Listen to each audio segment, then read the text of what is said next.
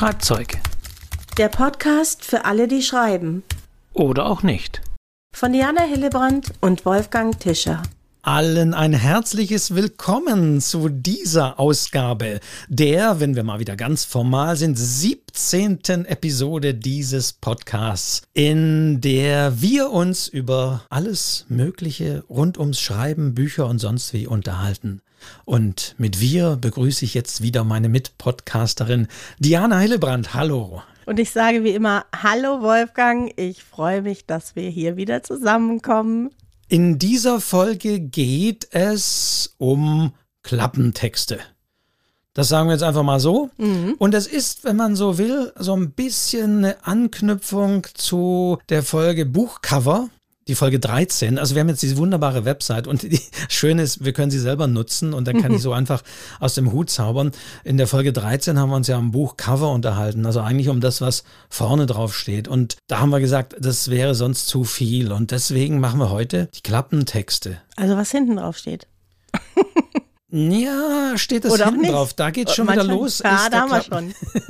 steht der Klappentext hinten drauf. Und was steht eigentlich alles auf Büchern hinten drauf? Mhm. Wenn man so die Leute fragen würde. Mhm. Und steht immer hinten was drauf. Also großes Thema, wichtiges Thema für uns Autorinnen und Autorinnen auf jeden Fall, aber auch für die Leser, die natürlich das auch häufig als erstes sehen.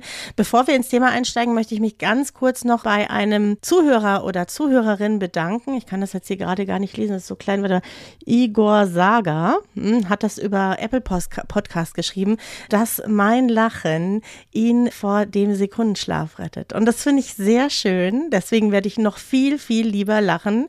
Er hat überhaupt den Podcast gelobt und hört den immer auf dem Arbeitsweg irgendwie. Und das freut mich sehr. Also ganz, ganz liebe Grüße jetzt ins Auto.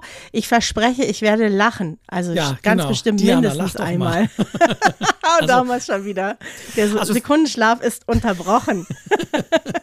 ja, vielen, vielen Dank für eure vielen Rückmeldungen, auf die wir nicht immer alle im Detail eingehen, aber wir gucken uns natürlich alles an, wir lesen alles und wir nehmen, das sagen wir auch immer, Vorschläge von euch entgegen zu Themen, zu Dingen und eben auch Rückmeldungen. Und egal, ob es jetzt zur Folge 17, 13 oder 2 ist, Schreibt uns, wenn ihr Rückmeldungen habt. Wenn ihr uns loben wollt, ganz klar. Wenn ihr uns kritisieren wollt, auch. Wenn ihr Themenvorschläge habt, wenn ihr Ergänzungen habt, her damit, her damit. Dieser Podcast soll auch von euch da draußen leben, die ihr zuhört und die ihr Ideen, Rückmeldungen, Meinungen, Erfahrungen vielleicht auch habt. Her damit. Genau, das macht uns dann am meisten Spaß, wenn wir da so ein bisschen auch mit euch kommunizieren können. Aber nun zum Thema des Tages der Klappentext. Der Wolfgang. sogenannte Klappentext, ja. Was ist das eigentlich ganz genau?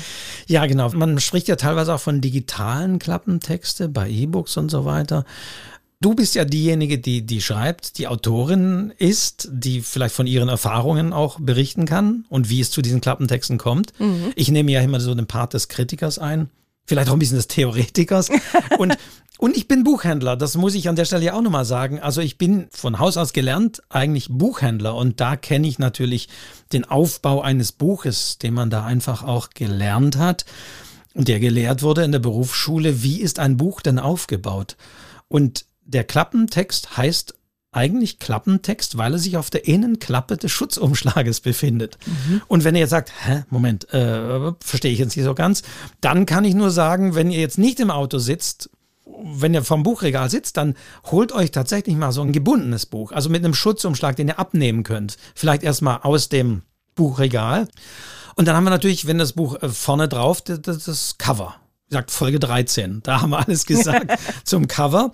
Und im Buchhandel von der Herstellung heißt diese Seite auch die U1. Mhm. Umschlagseite 1, die erste. Da schaue ich drauf.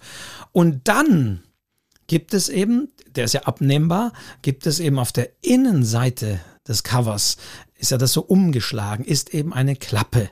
Und da haben wir es, ist das so eingeklappt.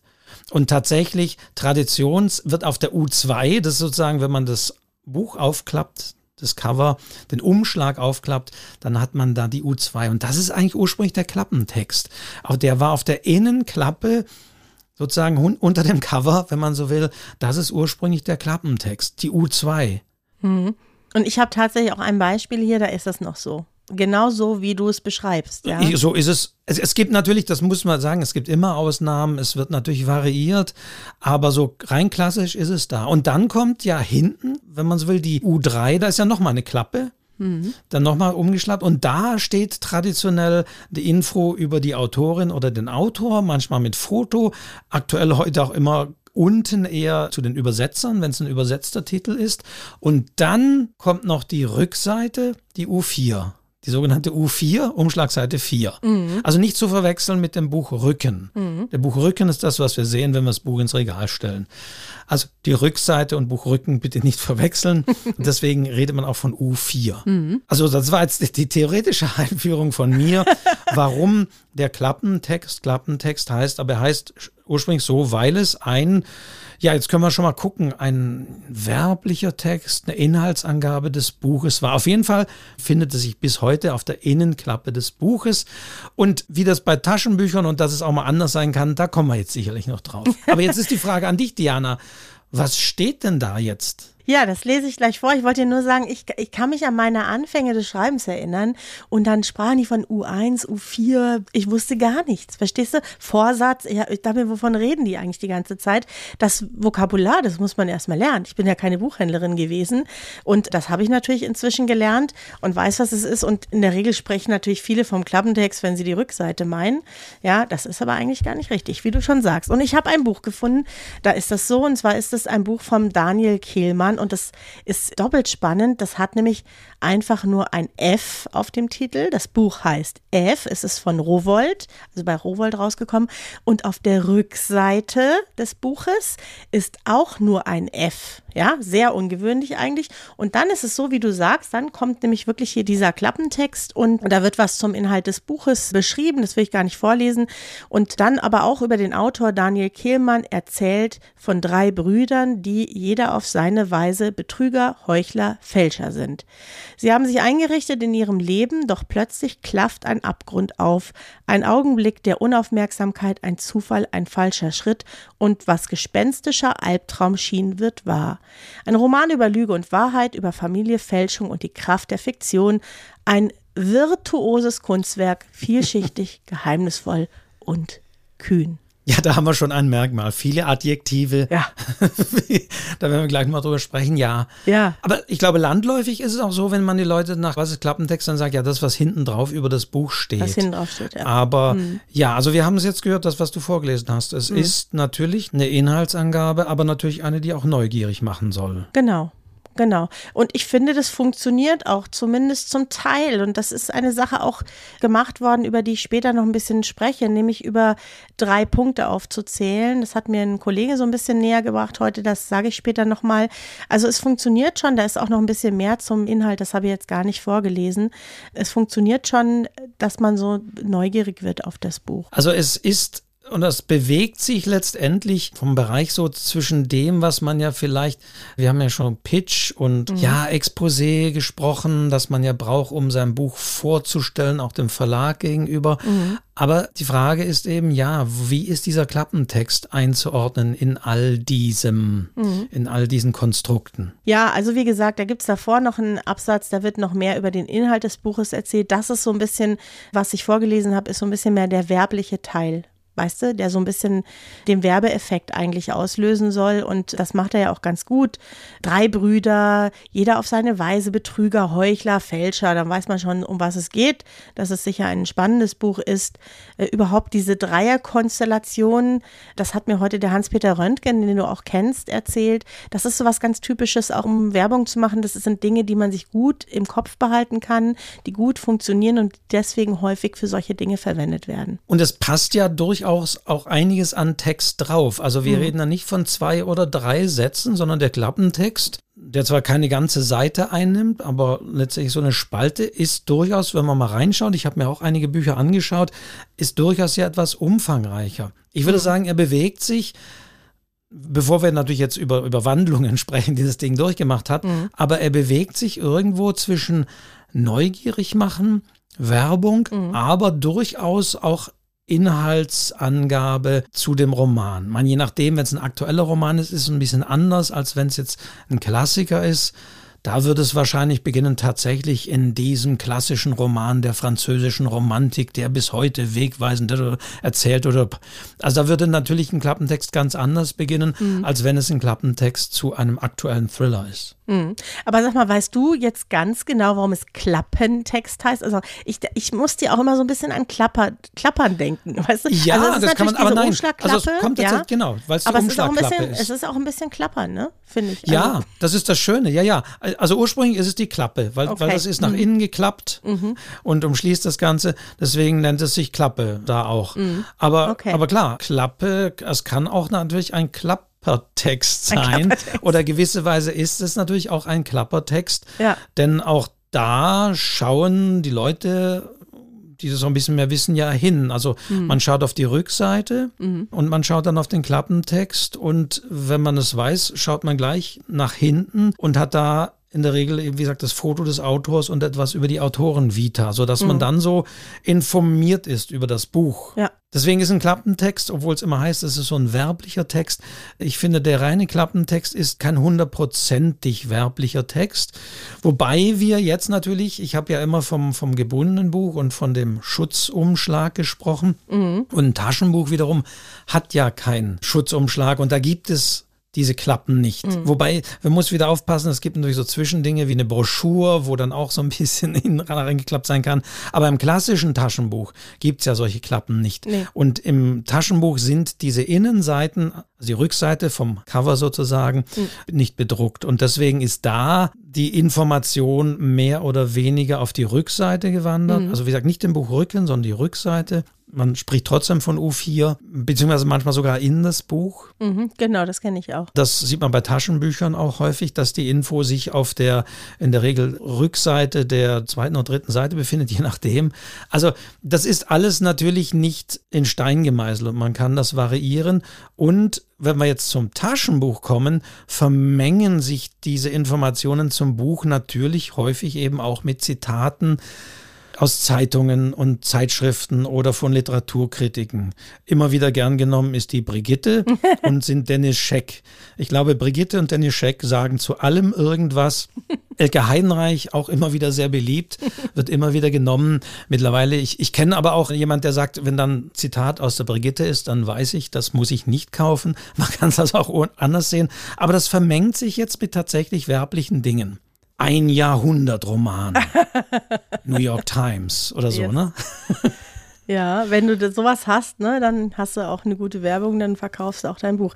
Aber ich mache jetzt ein kleines Klappentextspielchen mit dir, Wolfgang. Ja. Damit das hier nicht zu ernst wird. Und zwar habe ich einen Klappentext und du darfst jetzt mal raten, was das wohl für ein Buch ist. Oh, wenn ich das gar nicht kenne, was ist dann? Nein, die Art des Buches. Du musst gar so, nicht okay. das Buch kennen. Ne? Okay, also, gut, ja. Ja, lies vor. Also jetzt pass auf. Zu wissen, was war, ist zu wissen, weswegen, ist zu wissen, wofür, ist zu wissen, wogegen. Boah. was spontan, was fällt, was würdest du denken, was könnte es sein?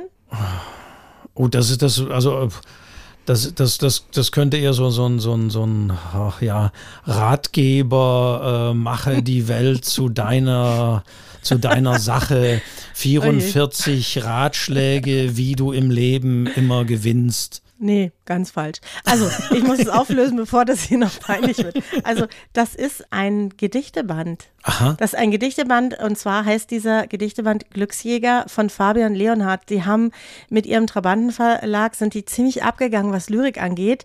Da bist du vielleicht nicht so dran, aber ich mag ja Lyrik sehr gern und das ist einfach ein Gedicht. Ja, das hängen die auch, glaube ich, überall auf. Also, die sind wahnsinnig unterwegs in den sozialen Medien und leben diese Gedichte auch richtig. Und die haben eben diesen kleinen Text hinten drauf gemacht, der stellvertretend steht für viele Texte, die da drin sind, die durchaus auch ein Ratgeber sein können, Wolf Wolfgang. Gedichte können auch Ratgeber sein. Aber das fand ich auch schön. Da wird gar nichts zum Inhalt diese versammelten Gedichte über das Glück. Ja, K könnte man ja meinen, dass man sowas dahin draufschreibt. Mir hat das eigentlich gut gefallen, dass sie das nicht gemacht haben, sondern dass sie eben einen, einen lyrischen Text dahin drauf geschrieben haben. Aber selbst bei Belletristik-Titeln hast du häufig hinten drauf, also auf der Rückseite U4, mhm wenn mhm. wir es jetzt gelernt haben, auf mhm. der U4, hast du gelegentlich tatsächlich drei Sätze aus dem Roman. Ja. Also auch da wird das häufig gemacht, mhm. dass man da eine Passage wählt, die so stellvertretend dafür steht und die neugierig macht. Also es ist durchaus so, dass man auf der Rückseite auch Ausschnitte aus dem Roman, so wie da jetzt ein ganzes Gedicht ist. Genau, das sind vier Sätze. Wenn du das jetzt, ich meine, das fehlt dir jetzt die Optik, ne? Wenn du das sehen würdest, hättest du es sofort als Gedicht wahrscheinlich erkannt, schon anhand der Schreibweise. Auch, dass diese Wiederholung der Worte ist zu wissen, ist zu wissen, ist zu wissen. Ja, das ist ja auch so eine Melodie, die sich daraus ergibt. Und ich fand es einfach schön. Ich finde es überhaupt schön, dass Lyrik eben auch da so ein bisschen wieder kommt. Das äh, finde ich wichtig für unsere Sprache. Und deswegen habe ich das Buch heute mitgebracht. Die Glücksjäger von Fabian Leonard. Mhm, mh. So, hast du nicht erraten, ne? Nee, nee, aber. es war auch ein bisschen fies, natürlich. Nein, nein, wir kommen, wir kommen ja gleich nochmal drauf. Dass, ja. Ja, okay. Machen wir weiter. Hast du noch was, oder? Ich habe dann wirklich so ein bisschen geschaut und habe zum Beispiel gemerkt, es gibt tatsächlich auch heute noch Bücher, gut, das ist jetzt ein älteres, Gedichtbände haben häufig nichts hinten drauf. Also ich habe hier ein Gedichtband von Günter Grass. Wusstest du, dass der Gedichte geschrieben hat? Ja. Günter ja, Grass, ja. lebenslang ausgewählte Gedichte in der Inselbücherei. Weiß, ich weiß gar nicht, ob es das noch gibt. Ich habe die ja teilweise schon so lange. Das sind diese wunderschönen gebundenen Bücher, die so Muster drauf haben. Und da ist nichts drauf. Also das lebt einfach davon, dass es aussieht wie ein Schreibtisch. Schreibheft, da steht Günter Grass, lebenslang, mehr braucht es nicht, ausgewählte Gedichte. Und noch was, was in Richtung gar kein Klappentext geht, ist ganz was anderes. Und zwar die Gespräche zwischen Helmut Schmidt und Giovanni Di Lorenzo von der Zeit auf eine Zigarette mit Helmut Schmidt. Da ist vorne der Helmut Schmidt skizziert mit einer Zigarette und auf der Rückseite ist er nochmal und sonst nichts. Und da brauchst du auch nicht mehr, ne? weil, du, weil du diesen Mann mit dieser Zigarette und anhand des Namens sofort erkennst und dir, wenn du dich dafür interessierst, gut vorstellen kannst, was das für ein Buch ist. Kommt auch ohne Klappe aus. Aber ist das eine gebundene Ausgabe? Ja, das ist so eine schöne, kleine gebundene Ausgabe, sogar mit so einem Stoff. Wunderschön gemacht eigentlich. Und zwar bei Kiepenheuern-Witsch. Ich kaufe ja manchmal Bücher auch aufgrund der Schönheit und das ist so, das ist so ein Soft-Hardcover. Kennst du das? Die kannst du ja. so ein bisschen biegen, aber sie sind schon richtig gebunden. Ja. Mhm, genau, mhm, mit mhm. Lesebändchen auch in mhm. so einem kleinen Format und vorne drauf ist so ein Stoff. Sieht schön ja. aus. Ja, ja, aber also braucht nicht viel, ja braucht nicht viel, braucht eben nur dieses Bild von Helmut Schmidt auf eine Zigarette. Also man kann es natürlich variieren und was man wirklich drauf nimmt. Also es soll letztendlich, das hatten wir ja für das Cover gesagt und das gilt natürlich für den gesamten Umschlag, egal wie, das ist die Verpackung und das soll mhm. neugierig machen auf das Buch und das soll entsprechend auch Hinweise geben.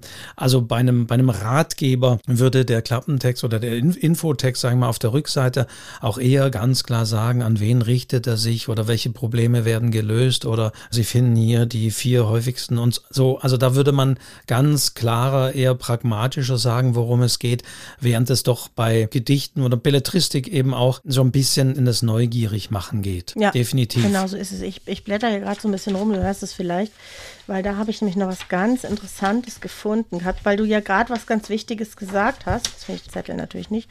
Du hast gerade ganz richtig gesagt, dass man so Klappentexte richten sich ja an die Zielgruppe und dafür werden sie letztendlich auch gemacht. Ne? Sie werden dafür gemacht, dass diese Leute, die diese Bücher lesen, diese Art von Bücher lesen, dass die sich angesprochen fühlen. Und da hatte ich eigentlich was Schönes gefunden, was ich. Ah doch, da habe ich was. Und zwar im Börsenblatt bin ich fündig geworden von einem Berater, einem Marketing-Spezialist Claudius Schmitz, der sagt, es gibt verschiedene Kundentypen und die hat in Tiere zusammengefasst. Er hat also gesagt, der Hai will Fakten, Fakten, Fakten, ja. Die Eule hat ein hohes Sicherheitsbedürfnis, ist traditionsbewusst. Die Giraffe schätzt das Besondere, will Geheimtipps, keine Bestseller. Das Pferd sucht die Nähe zu anderen, ist familienorientiert, will auf der Gefühlsebene angesprochen werden und steht für die größte Gruppe der Leser. Für diese Klappentexte gilt keine Angst vor Emotionen. Und so takten die das ein, ne? die überlegen sich, wen soll das ansprechen und entsprechend werden auch diese Klappentexte verfasst. Wobei man auch sagen muss, es gibt da auch schöne Artikel, dass das natürlich auch absurde Ausmaße annimmt. Ein Adjektiv reicht schon lange nicht mehr. Mhm. Einer der bewegendsten und gleichzeitig aufwühlendsten Romane des Jahres oder also da muss in Superlativen gesprochen werden, mhm. aber letztendlich in Nichtigkeiten. Also mhm. da neigt man auch natürlich ein bisschen neigen dazu, Dinge aufzublasen, zu behaupten, das sei der wichtigste Roman. Also es ist kein Zitat aus irgendwas, sondern das ist das, was der Verlag schon über das Buch schreibt. Mhm. Und da gibt es also auch so Schönes, dass man da wirklich dazu neigt, beliebige Adjektive zu kombinieren zu irgendetwas Größten, Besondersten, Aufwühlendsten, Berührendsten. Ein Roman, der einem das Lachen im Halse stecken bleibt, äh, wäre natürlich schon wieder eine Phrase und so weiter. Aber man findet sehr häufiges Austauschbares natürlich. Aber tatsächlich geht es darum, dass es funktionieren muss. Mhm. Und dass es ja auch für die Buchentdecker funktionieren muss. Also wenn ich weiß, was ich möchte, eine Buchhandlung gehe und das Buch kaufe, aber selbst wenn ich es empfohlen bekommen habe von jemandem und das Buch das erste Mal in der Hand halte in der Buchhandlung, ah, das war das Buch, das mir meine Kollegin empfohlen hat, schaut man sicherlich auch nochmal hinten drauf, liest man rein, ganz klar, aber Cover, Klappentext, Beschreibung, worum geht es, wo spielt der Roman, das muss idealerweise doch zusammenpassen. Das haben wir beim Cover ja auch gesagt und das gilt für einen Klappentext umso mehr nichts ist schlimmer, als wenn da falsche Dinge stehen oder falsche Assoziationen geweckt werden, sodass man andere Erwartungen an das Buch hat, als es das tatsächlich dann erfüllt. Also dann hat ein Klappentext versagt. Es geht nicht darum, dass der Klappentext das Buch verkaufen, verkaufen, verkaufen muss, das natürlich, aber auch den richtigen Leuten verkaufen. Also so wie du sagst, so wie da die typischen Berater, die denken sich irgendwas aus, hier mit der Tiermetapher. Man muss ja ein bisschen sich abheben. Ja, aber letztendlich geht es um verschiedene Käufergruppen, die man ansprechen möchte und es muss passen, das ist ganz mhm. klar. Also ich überlese zum Beispiel diese Superlative und auch diese Bewertung, die da drin steht, ne? Großartigster, bewegendster, weil ich finde es sehr fraglich, weil wer entscheidet das, wenn nicht der Leser selbst, ja? Das kann ja für dich großartig sein und für mich ist es das noch lange nicht und andersrum genauso. Deswegen finde ich das immer ein bisschen komisch, wenn das hinten drauf steht. Also ich bin jemand, der gerne auf dem Klappentext so ein bisschen das Gefühl des Buches rauslesen möchte. Ja, also so den Stil auch ein bisschen ich möchte eigentlich merken, wenn es ein lustiges Buch ist oder wenn es ein tragisches Buch ist oder wenn es ein sehr informatives Buch ist. Ich finde, sowas muss ein Klappentext eben auch bringen, dass er nicht nur von irgendwelchen Superlativen da spricht. Das spricht mich persönlich gar nicht so an. Ich empfehle eh jedem, nicht nur diesen Klappentext zu lesen, weil das ist Werbung. Wir können auch gleich mal sagen, wer das macht, nämlich nicht die Autoren, sondern in der Regel die Verlage reinzulesen, die erste Seite zu lesen, vielleicht sogar mitten reinzulesen und wirklich ein Gefühl für dieses Buch zu bekommen. Und das wird man ja machen und man muss an diesen ja. Dreiklang sozusagen denken. Natürlich das Cover, die Optik, Titel, mhm. aber dann natürlich Klappentext oder werblicher Text hinten drauf und dann wird man aber reinlesen und gucken, ob das die ersten drei, vier Sätze, die erste halbe Seite, das auch jetzt sprachlich erfüllt oder, oder dem entspricht. Wobei wir gesagt haben, naja, die Entscheidungen fallen vielleicht wirklich auch schon vorher, ob einem das Buch zusagt oder nicht. Aber das ist alles wichtig. Bis hin, also ich muss selbst sagen, von mir, ich lese auch grundsätzlich, auch Bücher, die ich rezensiere, also wenn es sich vermeiden lässt, keine Klappentexte. Weil selbst der. Alter Hase. Ja, ich mag es eigentlich nicht, wenn mir Dinge verraten werden. Und mhm. selbst Andeutungen in irgendeiner Art und Weise gehen mir manchmal schon zu weit. Und manchmal verraten Klappentexte wirklich schon entsprechende Wendungen der Geschichte sehr detailliert. Und das ist dann wirklich ärgerlich oder empfinde ich zumindest als ärgerlich. Deswegen meide ich in der Regel den Klappentext. Bei gebundenen Büchern kann man tatsächlich ja den Schutzumschlag wegmachen und dann lesen, dann kommt man da gar nicht in Gefahr darauf. Aber auch sonst, ja, meide ich das. Und es gibt wirklich schlimme Klappentexte, die, die so viel verraten von einem Buch, die so viel spoilern, wie man das mhm. ja nennt, mhm. dass ich das auch ein bisschen verunsäglich halte. Genauso halte ich es eben auch für unsäglich, wenn in Buchkritiken mehr oder weniger die Kritik aus einer Inhaltsangabe besteht. Das ist keine Buchkritik. Das ist für Klappentexte umso wichtiger. Also deswegen bin ich sowieso mal ein bisschen vorsichtig, weil da häufig auch zu viel verraten wird, was ich auch teilweise nicht verstehe. Ja, ja, und das, ich meine, es gibt ja inzwischen auch viele, die ihre Bücher, ihre Klappentexte selber machen im Self-Publishing. Das ist natürlich wichtig, dass man darauf achtet, dass man nicht zu viel verrät, dass es aber neugierig machen soll. Und um mal da da so ein bisschen aus der Praxis zu erzählen. Wenn das bei den Verlagen ist es so, dass die Verlage die Klappentexte machen. Wenn man jetzt mit dem Verlag schon lange zusammenarbeitet oder das vielleicht auch gut kann, ich meine, wer kennt das Buch besser als wir, die wir es dann geschrieben haben, dann ist es manchmal auch so, dass man so eine Art Klappentext selber schreibt, vielleicht aus dem Exposé zusammengefasst und da der Verlag dann nochmal drüber geht. Das habe ich schon ein paar Mal erlebt, so weißt du.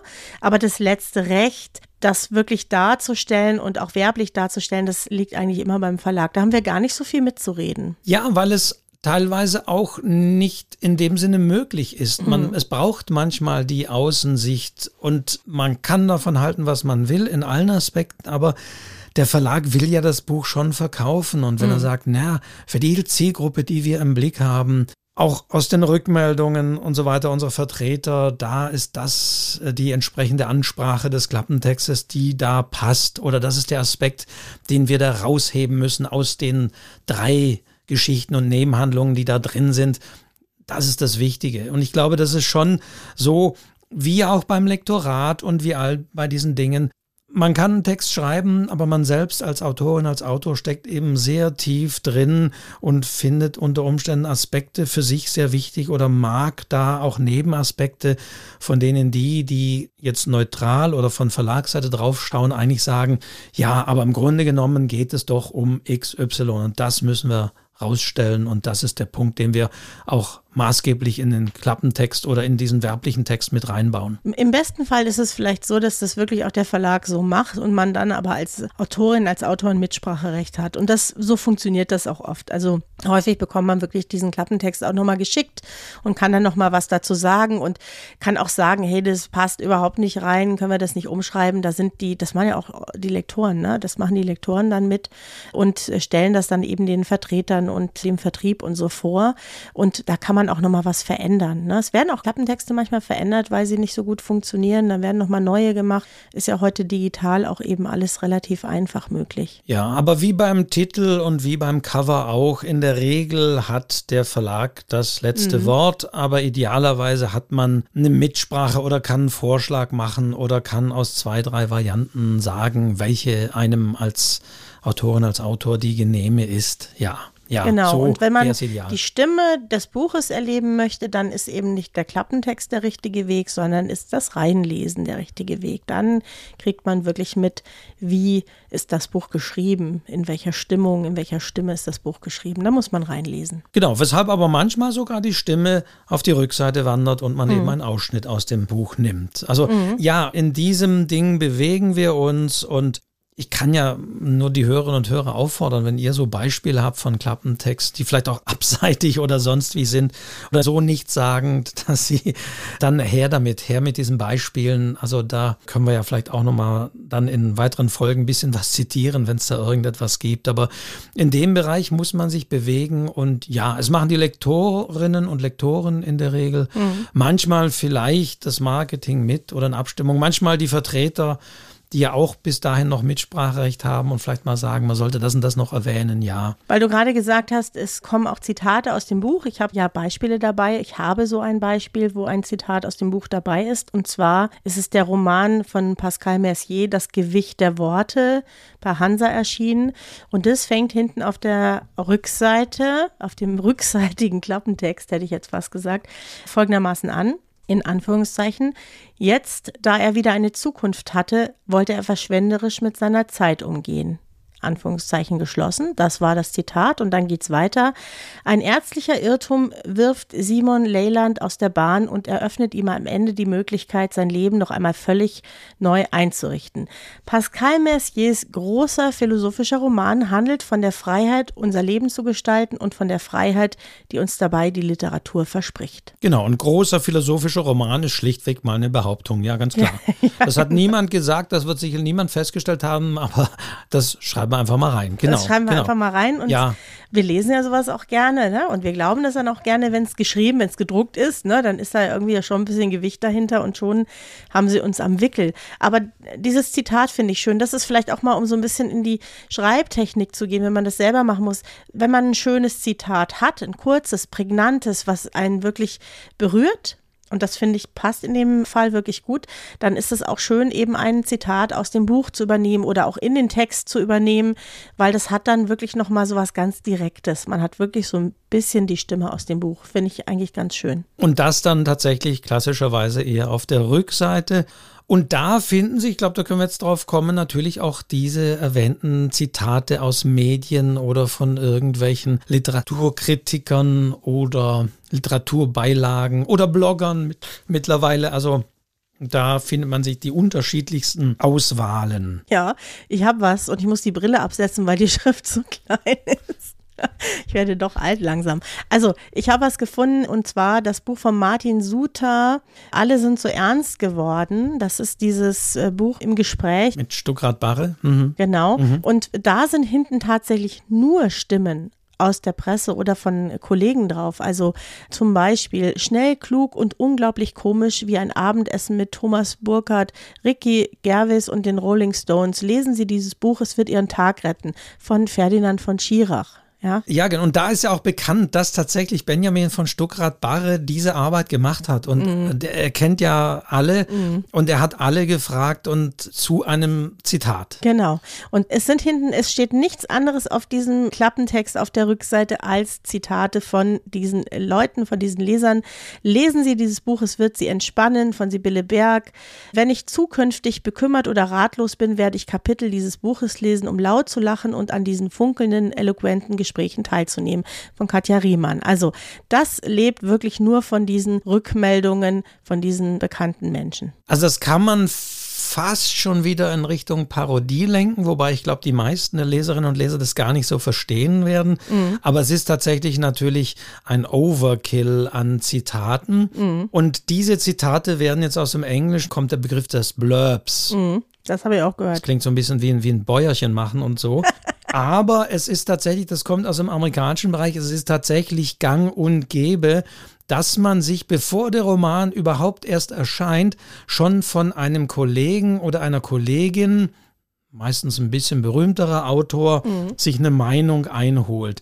Also der gibt sozusagen offiziell sagt, ja, mache ich, für den mache ich das, okay. Es gibt auch Agenturen in den USA, vielleicht sogar auch in Deutschland, die nichts anderes machen als Anfragen, wo man sich auch Zitate kaufen kann. Mhm. Also ihnen auch sagen, ja, wir fragen den und den an. Natürlich wird es schwierig sein von Stephen King, aber Stephen King zum Beispiel ist so ein Blurbgeber, der sehr häufig bei anderen US-amerikanischen Romanen hat man häufig ein Zitat von Stephen King, mhm. weil im amerikanischen Bereich war das so gang und gäbe, dass man sich gegen gegenseitig unterstützt. Und man wundert sich ja, Moment, das Buch ist ja gerade erst erschienen, aber ja, man gibt das komplett ein Manuskript im Vorfeld an Autorinnen und Autoren, die was dazu sagen. Mhm. Und da gab es auch den Skandal, ich habe den Titel nicht präsent, aber es gab ja das Buch, wo eine, ich glaube, US-amerikanische Autorin sich quasi in eine Mexikanerin reingedacht hat, wie das so war. Und dann hat man vorgeworfen, ah, sie hat das gar nicht erlebt und sie mhm. maß sich das da an. Und da gab es ja Blurbs, glaube ich, von Oprah Winfrey und so weiter. Und die dann zugeben mussten, ja, wie konnten die da sowas hochloben und die dann auch gesagt haben, haben wir eigentlich gar nicht gelesen. Ich habe es nur am Rande mitbekommen. Ich habe halt nur mein Zitat. Also da ist das wirklich ein Geschäft, diese Zitate zu geben. Teilweise haben die Leute nicht mal den Roman gelesen, aber sie vertrauen darauf, dass es soweit okay ist. Und auch diese Zitate sind ja manchmal so beliebig, dass sie für alles passen könnten. Und das gibt es im Deutschen auch. Also das habe auch ich teilweise schon gehabt, dass man mich angefragt hat, oder erscheint das und das Buch. Und da habe ich doch eine Kritik schon mal geschrieben über das letzte Buch und man würde mir das Manuskript geben und wenn ich da ein Zitat für geben könnte, dass man das schon bei Erscheinen dann auf dem Buch aufdruckt. Mhm. Ja. Also so laufen diese Geschichten. Und wie gesagt, es gibt Autoren, von denen weiß man, die machen das immer gerne. Es gibt auch manche, die machen das nicht, weil sie sagen, nee, für andere Kolleginnen will ich da nicht aber so läuft es, wenn es um Zitate geht, genauso bei Kritikern. Oder man nimmt teilweise, das muss man auch sehen, Zitate vom Vorgängerbuch. Mhm. Und beim Taschenbuch natürlich so oder so nimmt man Zitate, die erschienen sind, als das Buch gedruckt auf den Markt kam, häufig. Mhm. Oder vom Vorgängerbuch. Ja, ich kann mich noch erinnern, dass ich mir irgendwann mal auch Gedanken darüber gemacht habe, denn häufig stehen auch so Bewertungen schon von Zeitungen drauf, also von Medien, Rezensionen oder Teile aus Rezensionen. Und ich habe mich immer gefragt, wie können die da draufstehen, wenn das Buch gerade erst erschienen ist? Ja, das wird teilweise auch schon mit Absprachen gemacht, dass genau man so sagt, äh, dass man wirklich sagt, ja, hier, ihr kriegt das Buch, mhm. aber wir wollen dann entsprechend schon mal ein Zitat haben. Also da laufen Deals oder wie immer man es nennen mag, ja. Genau, auch dafür habe ich ein Beispiel, Wolfgang, und zwar das Buch Abenteuerliche Reise durch mein Zimmer, finde ich ja schon vom Titel her toll, ne? Von Karl Markus Gauss. Abenteuer suchen viele in der Ferne. Karl Markus Gauss, der vielreisende Fotograf, der europäische Ränder findet sie in nächster Nähe. Ja, er begibt sich auf eine Reise, für die er sein Zimmer nicht zu verlassen braucht, mit der er uns aber durch verschiedene Zeiten und viele Länder führt. Passt eigentlich auch gerade ein bisschen in die Zeit, ne? Und drunter steht, Gauss huldigt der großen Freiheit des Erzählens, deren Sog alles und jedes erfassen und mitreißen kann. Gerhard Melzer, Neue Züricher Zeitung. Ja, genau. Und es gab ja tatsächlich vor einigen Jahren da auch dann wiederum Gerichtsurteile, dass, ich glaube, es war die FAZ und die Süddeutsche, die dann auch dagegen geklagt haben, dass man einfach so ihre Zitate nimmt. Mhm. Also bis vor ein paar Jahren haben das die Verlage auch einfach so gemacht, mhm. weil sie gesagt haben, na ja, das ist ja ein Deal, wir stellen euch ja in der Regel auch kostenlos die Rezensionsexemplare zur Verfügung. Mhm. Die großen Feuilletons werden ja sogar besucht, auch von den Verlagsvertretern. Man stellt da die Bücher vor, die werden ja regelrecht den Feuilletons Leuten angedient sozusagen. Mhm. Und dann war es eigentlich immer so ein ungeschriebenes Gesetz, ja, ja, also es ist gar nicht mal so die Deals im Vorfeld, sondern wenn ihr da was geschrieben habt, also spätestens fürs Taschenbuch nehmen wir dann so einen Ausschnitt rein. Mhm. Und dann gab es vor einigen Jahren da auch in anderen Zusammenhängen ein Gerichtsurteil, dass es tatsächlich gegen das Ur, also logischerweise auch gegen das Urheberrecht verstößt. Die Verlage mhm. dürfen nicht einfach so aus einer Zeitung einen Satz nehmen über das Buch. Mhm. Ja, das ist jetzt von 2019. Vielleicht hat sich. Nee, nee, das war schon vorher. Und ich weiß noch eine Zeit lang, als ich auch einige Verlagswebsites betreut habe, das ist jetzt schon ein paar Jahre her, aber da war Aufregung, da mussten plötzlich über Nacht sämtliche Zitate auch von Websites verschwinden. Also was wir auch immer sagen, den Autorinnen und ja. Autoren sagen, bitte nehmt nicht einfach so Texte über euer Buch. Zeitungsartikel. Einfach auf eure Website. Mhm. Das dürft ihr nicht. Die Verlage haben das aber gemacht. Und es gab eben die Urteile, nein, ist nicht okay. Und seitdem ist das auch entweder strenger reglementiert mhm. oder aber es führt dazu, was wir eben auch sehen, es ist nur ein Wort. Wunderbar. New York Times. Ein großartiger Roman was weiß ich, Los Angeles. Also das ist halt urheberrechtlich nicht greifbar, einfach nur ein Adjektiv aus der Buchbesprechung genommen wird. Es könnte ja weitergehen mit ein wunderbarer Roman ist dieser Titel ganz und gar nicht. aber Sie nehmen nur das wunderbar. Aber das führte eben dazu, dass häufig tatsächlich nur ein Wort steht und darunter dann irgendein Medienname. Ja, und das ist das, was zieht. Es zieht nicht das Wort, sondern es zieht der Medienname. Da steht dann wunderbar, Ausrufungszeichen, New ja. York Times. Und dann denkt man sich, oh, das hatte eine Besprechung in der New York Times. Ja. ja und schon funktioniert das als Werbung, natürlich. Ja, und klar, Brigitte ja wird deswegen so häufig zitiert, weil mit dieser Zeitschrift sehr viele dieser Deals natürlich laufen und man weiß das. Mhm. Und deswegen, ja, ist, ist das da gang und gäbe, dass, dass man manche Medien sehr häufig findet. Also Brigitte wird immer sehr gerne genannt oder ähm, auch entsprechend, ja, wie gesagt, dann die, die Großkritiker wie Dennis Scheck mhm. oder Elke Heidenreich werden gerne genommen, mhm. weil die Leute sie lieben und oder kennen. sagen ja und kennen und wenn, oh, Elke mhm. Heidenreich das empfiehlt, wobei man auch da immer sehen muss, die Wahrnehmung mancher Kritiker, Persönlichkeiten ändern sich auch manchmal. Mittlerweile, finde ich, kann das auch ein bisschen entwerten. Ja, ja, weil es halt überall drauf steht. Also irgendwann gewöhnt man sich daran und dann denkt man sich, es ist eigentlich nichts Besonderes mehr, ne? Ja, und wenn jemand wie Dennis Scheck eben bei jedem Roman irgendwo steht mit irgendwas, dann denkst du irgendwann, ja, das, das hat jetzt aber auch keinen Wert mehr, wenn, wenn der zu allem sagt, großartig, wunderbar. Mhm. Und da muss man auch jetzt ein bisschen aufpassen. Aber auch da, ich weiß gar nicht, gibt es Untersuchungen? Ich meine, wenn da draufsteht, wie hier, ich habe hier zufällig an ein Jahrhundert-Roman. Hm. Und dann steht irgendwie Wochenpost oder das ist ein bisschen älter hier. Also dann steht da irgendwie eine Zeitung, die es dann schon gar nicht mehr gibt oder sonst was. Kauft man, guckt man deswegen so eine Behauptung, ja, ich, ich weiß es, ich weiß ich es. Ich glaube, nicht. wir reagieren schon manchmal so auf Schlagwörter, weißt du, ein Jahrhundert-Roman, das ist schon, das löst vielleicht schon irgendwas aus in uns. Das passiert ja unterschwellig, subtil, du kriegst es gar nicht so richtig mit und nimmst es dann vielleicht zum Teil an. Ja, ich weiß es nicht. Ich habe noch was Schönes gefunden, das ist auch, da wird auch ein Tageblatt zitiert, aber das ist das Besondere, weil das ist von 1902 und das fand ich auch sehr spannend. Das ist nämlich die schicke Ausgabe von den Buddenbrooks von Thomas Mann. Und da gab es gar keinen Klappentext. Früher hatten die Bücher nicht immer unbedingt Klappentexte. Und da steht also Folgendes drauf. Und darum eben, weil sich in den Buddenbrooks ein erlebtes und tief empfundenes Weltgefühl mit einer bewussten Kunst innig verbunden hat, deshalb bleibt dieser Roman ein unzerstörbares Buch. Es wird wachsen mit der Zeit und noch von vielen Generationen gelesen werden. Eines jener Kunstwerke, die wirklich über den Tag und das Zeitalter erhaben sind, die nicht im Sturm mit sich fortreißen, aber mit sanfter Überredung allmählich und unwiderstehlich überwältigen. Samuel Lebinski im Berliner Tageblatt am 13.09.1902. Das ist natürlich dann klasse, weil es wirklich sozusagen. Das ist schon klasse, ne? Diese Behauptung ist belegt. Ja, sozusagen. und das ist ein Jahrhundertroman für mich, verstehst du? Wenn das so im Nachblick eben so gelesen wird und es stimmt ja auch. Es stimmt ja auch, das Buch kennt ja wirklich jeder oder die meisten kennen das Buch. Nicht alle haben es gelesen, aber die meisten kennen es.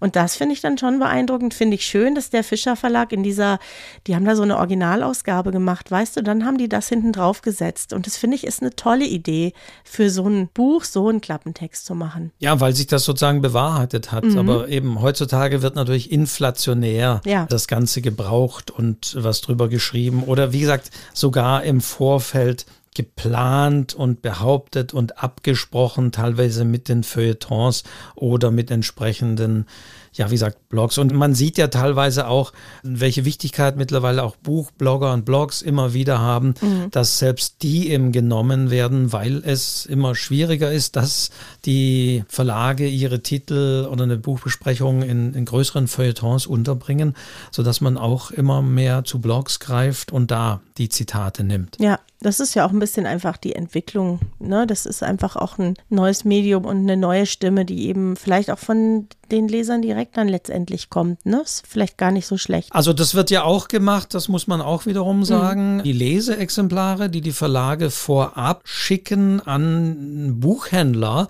also auch Buchhändler werden wiederum gebeten, natürlich Rückmeldung zu geben, wie hat ihnen der Roman gefallen. Mhm. Und klar, in den Branchenzeitschriften werden solche Zitate dann verwendet, aber sie können durchaus auch dann bis hin, also auch wiederum aufs Buch wandern als Aussage über das Buch. Genau. Was ich jetzt noch wichtig fände, Wolfgang, dass wir uns mal so in die Rolle der Autoren und Autorinnen versetzen, die vielleicht irgendwann in den Moment kommen, dass sie so einen Klappentext selber schreiben müssen. Das ist, dass wir vielleicht noch mal kurz zusammenfassen, auf was es da eigentlich ankommt. Was muss man eigentlich machen, um einen guten Klappentext zu schreiben? Was würdest du sagen? Ja, also wie gesagt, man sollte sich noch mal wirklich sich da ein bisschen drüber klar machen. Geht es wirklich um diesen Klappentext klassischerweise ein bisschen ausführlicher oder geht es nur um auch einen digitalen einen Text für hinten drauf, der im Übrigen mhm. auch zum Beispiel dann für Online-Kataloge oder Websites oder Shops verwendet wird, sehr häufig. Mhm. Und ja, also wir haben da immer den Punkt, dass es diese Mischung ist, von der ich schon gesagt habe. Es muss neugierig machen. Es sollte klar aufzeigen, was für eine Art von Roman wir hier vorliegen haben. Es sollte nicht zu viel verraten aber es sollte doch so die wesentlichen Züge wiedergeben, die, die Brüche, wo ist der große Konflikt, welches große Drama wird verhandelt und welche Personen agieren hier auch. Genau. Ich denke, das ist auch ein bisschen wichtig, die Hauptpersonen kurz zu skizzieren, die wir da kennenlernen werden. Mhm, genau. Ich habe mich so ein bisschen auf den Webseiten umgeschaut, auch von BOD, auch von Verlagen, von Neobooks, das gehört ja zu Drömer Knauer und habe so ein bisschen geschaut, die haben teilweise wirklich auf ihren Seiten ja. auch, mhm. na, die haben teilweise Tipps, wie man das eben auch machen kann. Also die sagen wirklich genau das, was du auch sagst, ne, dass jedes Wort zählt, also man in Klappentext Klappentext liest man lieber 50 Mal als nur fünfmal. Es ist viel schwerer, so ein Buch spannend irgendwie zu verkaufen mit wenigen Sätzen, als wenn du viel Zeit hast zu erzählen. Also das braucht viel Arbeit, das zu konstruieren und zu schreiben. Der Hans-Peter Röntgen hat auch zu mir gesagt, am besten schreibt man erstmal so einen Rohentwurf und dann arbeitet man an dem. Ja, das kriegt man nie auf den ersten Schwung hin. Ich glaube, da hat er wirklich vollkommen recht mit dem, was er sagt. Einfache Struktur, man muss Emotionen erwecken, zusätzliche Informationen geben. Also man muss wirklich mit diesem kleinen Text richtig, richtig Lust aufs Buch machen. Und es gibt tatsächlich auch so ein bisschen so Techniken. Also der Hans-Peter hat mir gesagt, es gibt eine Dreierregel, habe ich gerade schon gesagt. Also Dinge, die dreimal genannt werden, die können wir uns merken. Ja, was hat er denn hier? Hat er ein Beispiel. Mein Weg aus dem Dickicht von Familie, Essstörung, Psychiatrie. Ja, dann haben wir drei Knallwörter, die wir uns, wir können uns offensichtlich nicht mehr als drei Wörter merken. Es, anscheinend hat sich das eben ganz gut bewährt. Oder es gibt auch eine Hollywood-Formel, hat er mir gesagt, die man so ein bisschen anwenden kann. Und zwar ist das, es gibt einen Helden, das ist das Erste, der sich in einer Situation zweitens wiederfindet, aus der er sich befreien will, indem er versucht, ein Ziel drittens zu erreichen. Es gibt einen Antagonisten viertens, der ihn aufhalten will.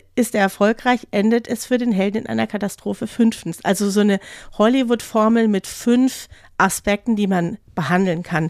Das Ganze hat der Hans-Peter übrigens in seinem Buch Klappentext, Pitch und anderes Getier sehr schön zusammengefasst, auch mit Beispieltexten und Interviews und so, solchen Sachen. Also, dass man mal so ein, du, wir hätten ja alle gerne so ein Buch, das uns erklärt, wie müssen wir es denn konkret machen. Ja, aber natürlich, es kann, jeder Klappentext ist aber dann doch individuell und das muss man dann schon abstimmen. Aber ganz klar, wenn wir jetzt von Roman und Belletristik sprechen, dann muss der Konflikt rein oder die Wendung, die da kommt oder was weiß ich. Lisa lässt alles hinter sich, verkauft ihr Hab und Gut, um die in die weite Welt aufzubrechen. Doch schon am Flughafen hat sie erste Bedenken und also, dass man halt den Konflikt, was ist das Setting und welche Bedrohung, welche welcher Konflikt kommt rein.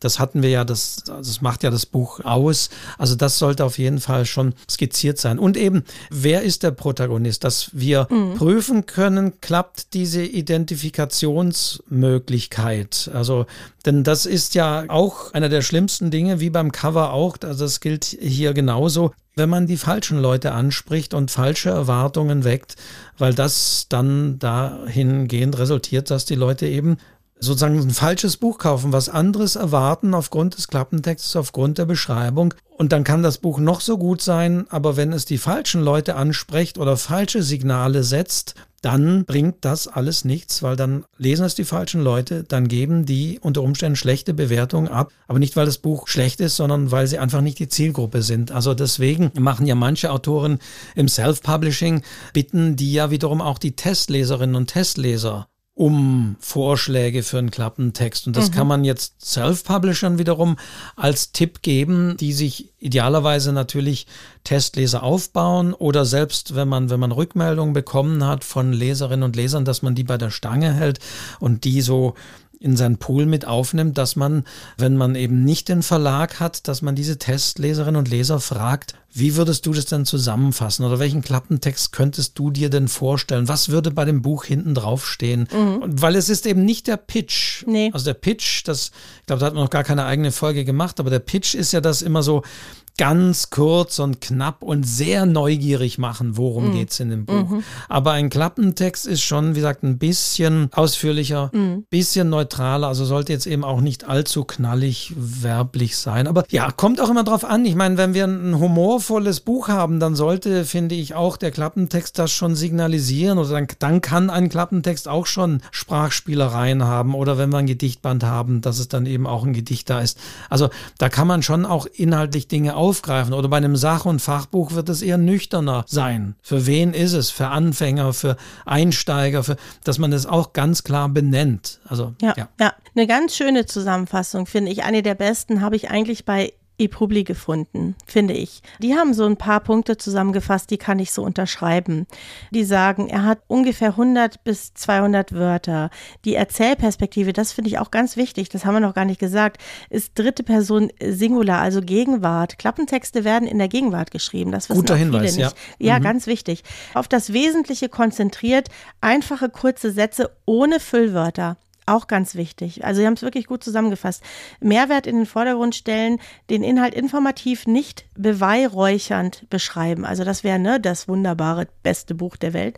Raum für Spekulation und Fantasie lassen, authentisch schreiben. Ich finde, das ist eine sehr gute Zusammenfassung für einen Klappentext. Und das mit diesem dritte Person Singular, das wissen auch viele nicht. Manche schreiben den in der Vergangenheit und da muss man sagen, nee, das musste in der Gegenwart schreiben. Ja, also das ist wirklich nur ein ganzer Hinweis. Ja, und es drückt eben sehr gut aus, dass es nicht zu werblich ist, auch wenn man das manchmal sieht und das, wenn es auch da in manchen passen könnte, aber man muss da schon genau gucken und sich gegebenenfalls auch mal zügeln. Ich habe übrigens nach einem für mich perfekten Klappentext gesucht und ich habe einen gefunden. Ich habe einen gefunden. Für dich perfekt. Was heißt für dich perfekt? Für mich perfekt. Der mich angesprochen hat, mir ganz viel von dem Buch erzählt, auch ganz viel von der Stimme des Buches erzählt mhm. und der trotzdem kurz ist. Mhm. Und zwar ist es ein Klappentext für ein Kinderbuch. Mhm. Ich will ja auch immer ein bisschen hier Kinderbücher, ne? Wir wollen die Kinder nicht außer Acht lassen. Und ich habe einen Klappentext gefunden zu einem Kinderbuch, das heißt Mit Jasper im Gepäck. Ist, glaube ich, bei CBJ nochmal erschienen. Das gibt schon länger, das Buch. Äh, von Susanne Göhlich sind die Bilder und Gunnel Linde hat es geschrieben. Und jetzt lese ich dir den Klappentext vor. Pass auf. Ja. Annelie und Niklas können es kaum fassen. Bei einem Zoobesuch gewinnen sie ein Pony. Das ist eindeutig der Höhepunkt ihrer Ferien. Jasper ist ein Zwergpony mit Stammbaum und das niedlichste Pony überhaupt. Nun stellt sich den Kindern das klitzekleine Problem, wie sie Jasper hinter dem Rücken ihrer Tante mit dem Zug nach Hause schmuggeln sollen. Mhm. Das ist ja. einfach gut. Ja. Ja, ja, das alles ja. drin, ja das ist wirklich, man merkt schon den Witz weil die müssen wirklich, stell dir vor, ja, die müssen wirklich Zug, dieses Pferd, ja. die ganze Zeit verstecken die dieses Pferd vor dieser Tante. Das ist so lustig, du lachst dich wirklich kaputt. Ein wunderbares Kinderbuch, wie ich finde. Finde ich schön, dass das wieder aufgelegt worden ist als Taschenbuch. Ich habe es Amelie vorgelesen, war sie noch relativ klein und wir haben so gelacht, weil das wirklich irgendwann in einem Zugabteil steht und die Tante liegt oben im Bett und hat so eine Schlafbrille auf und hört immer diese Pferdegeräusche und denkt, es ist der Niklas. Also es ist unfassbar witzig und der Kern dieser Geschichte Geschichte, nämlich, dass die das heimlich da nach Hause bringen müssen, der ist da hinten drauf. Punkt, Punkt, Punkt. Und den Rest kannst du selber lesen. Ja, das sollte letztendlich eine gute Geschichte auch ausmachen, dann neugierig ja. machen. Wie machen die das? Wie löst sich der Konflikt auf? Oder mhm. beziehungsweise hier, wie löst sich diese Logistik auf, ein Pferd im Zug zu transportieren? Ja, ja. Es sind die Hauptfiguren sind drin, es ist die Haupthandlung drin. Man weiß, sie sind in den Ferien, sind mit ihrer Tante unterwegs und sie gewinnen ein Pony und müssen es heimlich nach Hause bringen. Und das ist die Geschichte.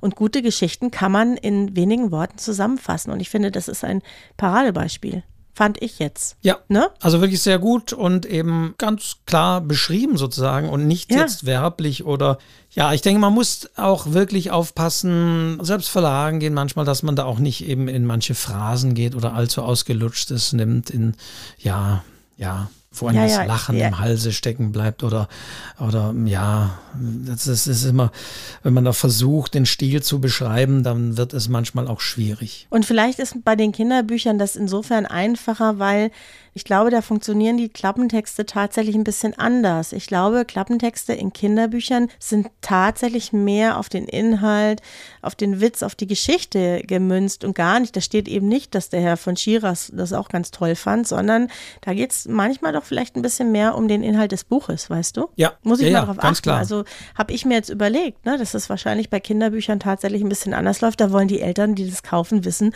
was ist denn das für ein Buch? Und es interessiert die gar nicht, ob das jetzt jemand toll fand oder nicht, das in der New York Times war, da sind Kinderbücher sowieso nicht, ja, sondern es geht einzig und allein um die Geschichte. Mhm, Deswegen ja. mein heutiges Paradebeispiel mit Jasper im Gepäck. Musst du irgendwann mal lesen, Wolfgang, okay. wenn du Gelegenheit dazu hast.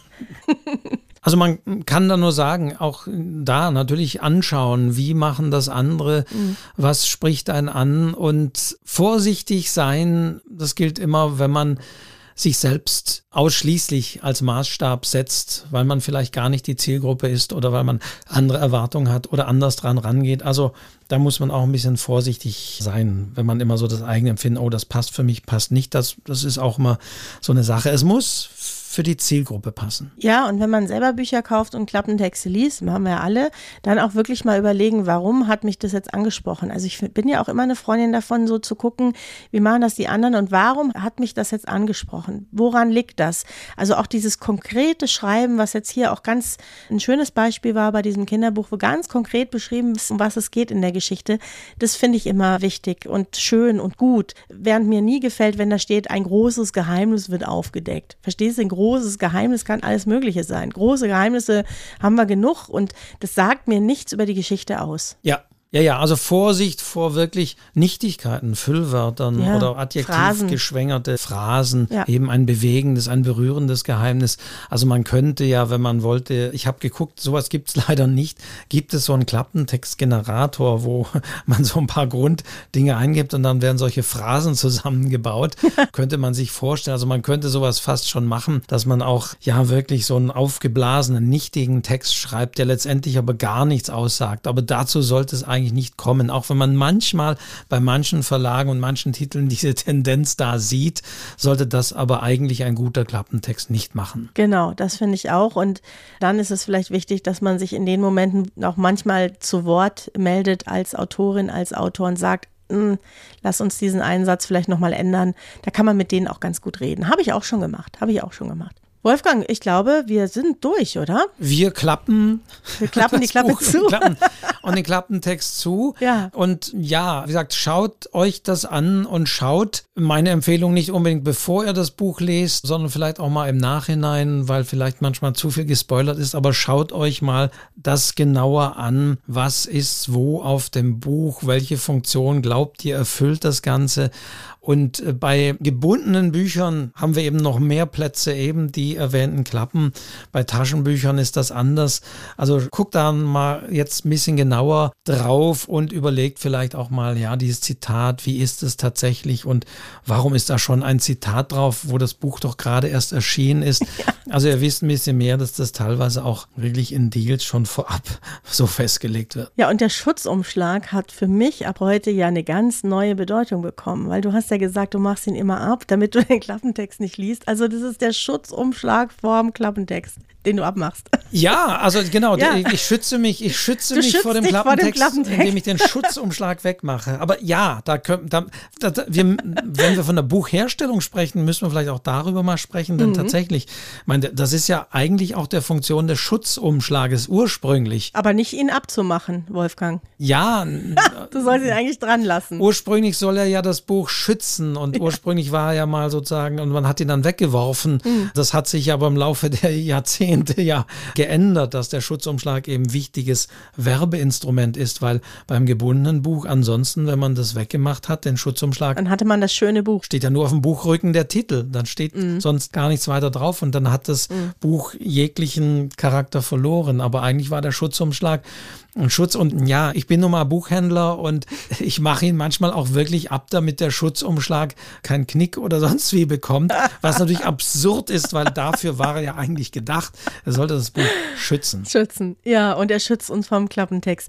Du, das war wieder, das war wieder eine spannende Stunde hier mit dir. Hat ganz, ganz viel Spaß gemacht. Ich freue mich auf die nächste. Ich freue mich auf die Rückmeldungen. Erzählt uns ein bisschen was zum Thema Klappentext oder was euch sonst so einfällt. Wir sind da immer ganz offen und dann sehen wir uns in zwei Wochen wieder, oder Wolfgang? Dann sehen und hören wir uns wieder, Diana. Sehr gerne. Es hat wieder großen Spaß gemacht und natürlich muss wie immer der Hinweis stehen, Abonniert diesen Podcast, vergebt äh, Sternchen bei Spotify, das haben wir beim letzten Mal schon gesagt, diese neue Funktion dort, aber auch in den anderen Portalen, wo ihr das abonniert habt. Uns erreichen die Dinge über alles und wir weisen auch nochmal drin auf die schöne neue Website, das haben wir in der letzten Folge ja schon gesagt, schreibzeug-podcast.de. Da findet ihr jetzt wirklich alle Folgen schön in der Übersicht. Da finden auch wir die Folgen immer wieder, so dass wir nicht mehr rudern müssen. Hatten wir das schon oder in welcher Folge war war denn das? Also das ist da alles wunderschön aufgelistet und da habt ihr auch die Möglichkeit, Feedback abzugeben, Kommentare abzugeben, auch zu einzelnen Folgen. Also auch darüber. Aber ansonsten Mail oder über die Portale. Es erreicht uns, wir lesen es sehr gerne und ihr motiviert uns einfach hier weiterzumachen und Themen zu finden und zu lachen. Ja, ausgewählte Sachen stellen und zu lachen. Und zu lachen, um den Sekundenschlaf zu verhindern. Ich hoffe sehr, das ist mir wieder gelungen. Ich glaube, ich habe ein paar Mal gelacht und ich freue mich auch über solche Rückmeldungen. Also es dürfen auch persönliche Art sein. Wir freuen uns sehr. Diana, vielen, vielen Dank. Vielen Dank, Wolfgang. Wir hören uns in 14 Tagen wieder, immer sonntags beim Schreibzeug-Podcast. Immer wieder sonntags. Bis dann. Ciao. Tschüss.